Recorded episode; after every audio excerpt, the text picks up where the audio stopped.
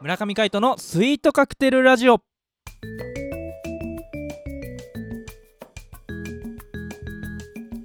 スイートカクテルラジオ始まりましたこの番組はミュージシャンの村上海人とデザイナーの馬場翔一が音楽とデザイン時々何かについて語り合っていくトーク番組ですこの番組へのご意見ご感想などはメールまたツイッターの公式アカウントよりツイートメッセージなどでお送りくださいリスナーの皆様からのご連絡お待ちしておりますはいということで今回もお相手はミュージシャンの村上海人とデザイナーの馬場翔一でお届けしますよろしくお願いいたしますよろしくお願いしまといすうことで8月の21日、 21水曜日でございますはい皆様いかがお過ごしでしょうか日ねあのこの間は杉山浩一の話で盛り上がりましたけどねはいなんかなんだか知らないけど盛り上がっちゃいましたねうんいやまさかあんなサクセスストーリーが杉山浩一にあったなんて思わなかもっうまさかね思わなかったっすよた、そうあのもう生まれ持っての天才だと思ってた んでねえねそうかもしれないよねそうそうそうまあ意外とね破天荒な方がいいのかもしれないですよねあそうそういう方がこうなんかんか冒険的なもしれないですね、なんかこうワクワク感あるものが作れたりするんじゃないかなっていう気がしますねうん、あーそれだけなんかこう人生のねなんか引き出しが多いみたいなのはあるかもしれないよねうん確かに、ねいやちょっと見習わないとなと、うんそうですねうん見習う必要はあるかわかんないけどねまずはエニック スにエニックスにこうアンケートをねアンケートね送んなきゃ今スクエニだけどねあそうかスクエそうニスだクエニね、うんうん、出していうんけたらいいなと思っておりますはいまあというところで、えー本日は水曜日なのでこの企画は行ってみたいと思いますシネマでウェンズデイ世界で初めての映画は1888年に登場した無声映画そこから月日が経ち今現在映像と音には密接な関係がありさまざまなシーンに合う臨場感あふれる音楽動きとリンクした効果音など映画に音楽が不可欠となっておりますこの企画はそんな映画を題材に音楽とデザインの観点からトークをしていきたいと思いますはいということでですね、えー前回「チルアウトエモーションで」えー杉山浩一さんをピックアップさせていただいたんですがはい本日ちょっとね、あのーそれにちなんで、まあ、僕らが話したいだけなんですけどうん「ドラゴンクエスト Your Story」うん新作ですねこちら僕らまだ見てないんですけど、そちらの見る前にこうドラクエ5で押さえておきたいポイントっていうのをちょっと話したいなと思っております。はいそうしましょ うねすごいこう個人的なあれだよね。まあ僕らが見に行く前の予習みたいな思い起こし番組みたいな感じですそうですね。まあ、ドラクエ5まんまなのかどうかすら知らないんですけど、うんうんまあでもなんかこうね、抑えたいポイントってあるよね、絶対。ありますねボロンゴでしょっていうとことかさ。ボロンゴですね、うんはいボロンゴプックルゲレゲレ、そう。うんあの、キラーパンサーのはい名前なんですけど、こうね、レヌール城に行った時にね、ええ仲間になるんですよね。レヌール城そうですのお化けを倒した後ね、そうですねそあの幼なじみのビアンカと一緒にねう、そうなんあですよ。のー昔ねお城だった場所がね廃城みたいになっててそう、お化けそこに退言う治するためにね。そう幽霊が出るって言ってねそう行くんですよね子供時代にねそうそうなんですよ。そう夜2人でね抜け出していくんですよねうんあれちょっとワクワクしますよ面ね、白いよねう大人を欺いてる感あの感じ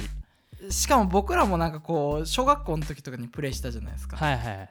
そうするとなんかあの夜の怖さとか独特な、うんあとはあの何でしょう親の目を盗んでいくっていうのがなんかねこう共感できるのはありましあたっねたなんかこううん好奇心じゃないけどなんちゅうのそうそうそうそうそう、悪いことしてる感がねうん、こういいなというところですよねうんそうそうそのね幼なじみのビアンカと一緒にね行くんですよねそうしかも女の子ですからねそうそうそう女の子夜のデートそうあれ思い今思えばすごいよねすごいことしてるよねまあそうですね、 うあんのねまああの主人公はねあのそういう幼なじみがいるんですよね、そうなんです幼少期から一緒のビアンカというねでもすぐ引き離されちゃうんですよねそうなんですよそこうなんなんていうのあの宿屋の娘なんですよねもともとうはいだけどこう結局旅する少年ですからね主人公はうんうんこう旅する父親パパスとですねこう、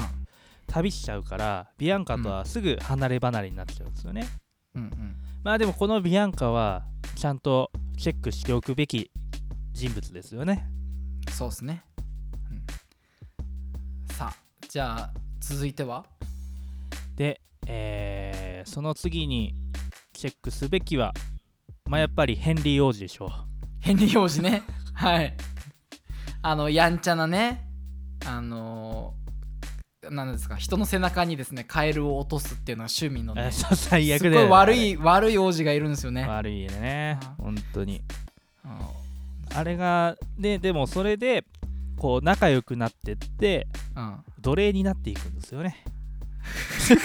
急に飛んだね話が ね話が急に飛んちょだっねと飛びすぎた仲良くなって仲良くなって奴隷になるってどういうこ とだよ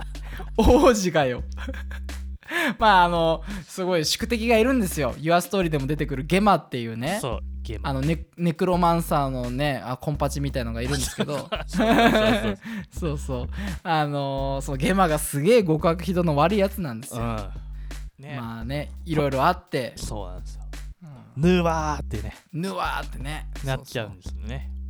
お父さんみたいな感じになるんですよねあそうそうそうそうそうそしてそんなことからですねもう奴隷として人質に取られるみたいな感じそうですゴよンねズとジャミラにねうんジャミラだっけそうそうジャミラだなジャミジャミ、ジャミかうん、ジャミラはあのウルトラ怪獣 のあれだからあそっち かああのごめんなさいジャミってそうあのなんかケンタウロスみたいな感じの敵だよねそうそうそうあーそうそうそうそう懐かしいなそうそれでねあのーまあヘンリー王子は10年間ですね主人公と一緒に奴隷として働くわけですよ、 10年で10年うんどうよねすごいよね10年もって子供の時ちょっと背筋ゾクッとしたよねあの瞬間ねうんねうん連れ去られて10年後ってすぐいきなりテロップ出てきてさ、 本当だよねね成長しすぎだよとか思ったけどね、うんびっくりしたよね急にさなんかこうこの間までさなんかあ大人から抜け出してみたいなさ、うんちょっと親近感湧いてきたのにさいきなりさお兄さんになっちゃったみたいな感じだよね、そうそうそうそうそううんういやあれは結構衝撃ですよねん、衝撃だったようんで奴それ隷で時こう代を過ごしそうすごし脱出した後にさはいあのー名も名前もないシスターにさなんか言われる言葉がうさん、おあのー印象に残っててうあのドラクエの文章の中でね、おうあのこれから先あなたは誰にも命令されることはありませんと。おうあそう言ってたねここそういえばそうそうそうここからがあの大変すごい大変なんだけどもあのこれからがあなたが選択していく人生ですみたいな風に言われるんだよねうん。うんうんうん名前もないシスターに。そうだったそうそうそれがねそういいすよごいね印象的。そうそうそうそう。なんか幼少期はなんかどこ行くにもこう、親のパパスのこうなんちゅうの目の行き届くところしか行けなかったんだよねそうそうそうそそうだけど大人になってからこうどこでも好きなとこに行けるみたいなう。うん。夜飛び出してもいいしうん朝どっか行ってもいいしうん、どの町に行ってもいい。そうあれはねなんかね開放感あふれましたよね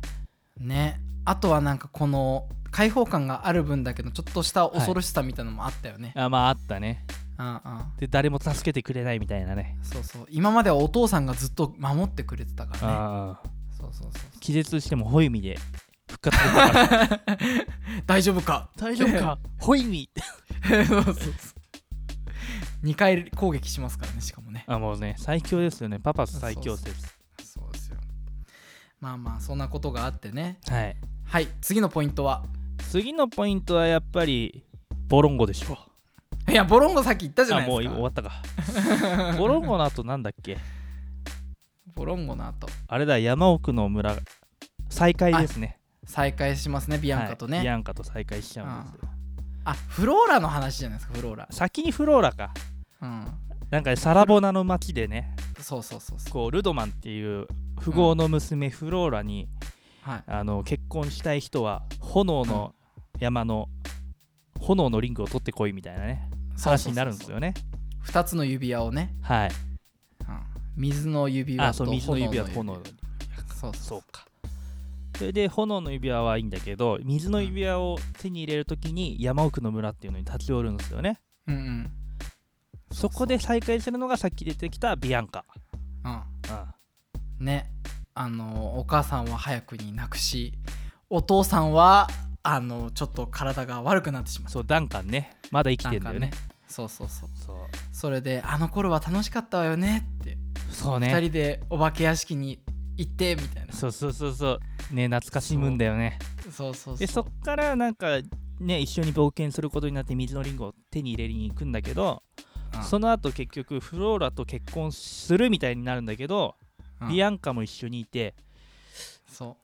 ま、とルドマンが、待ちなさいってねそうルドマンが言うんだよね う、うんそこの女子ルドマンねはあなたの何かなみたいなねそうそうそうそれで誰かと結婚どっちかと結婚するっていうことになるんですよねそうそのねルドマンの優しさみたいなのもねそうそうそう染みますね、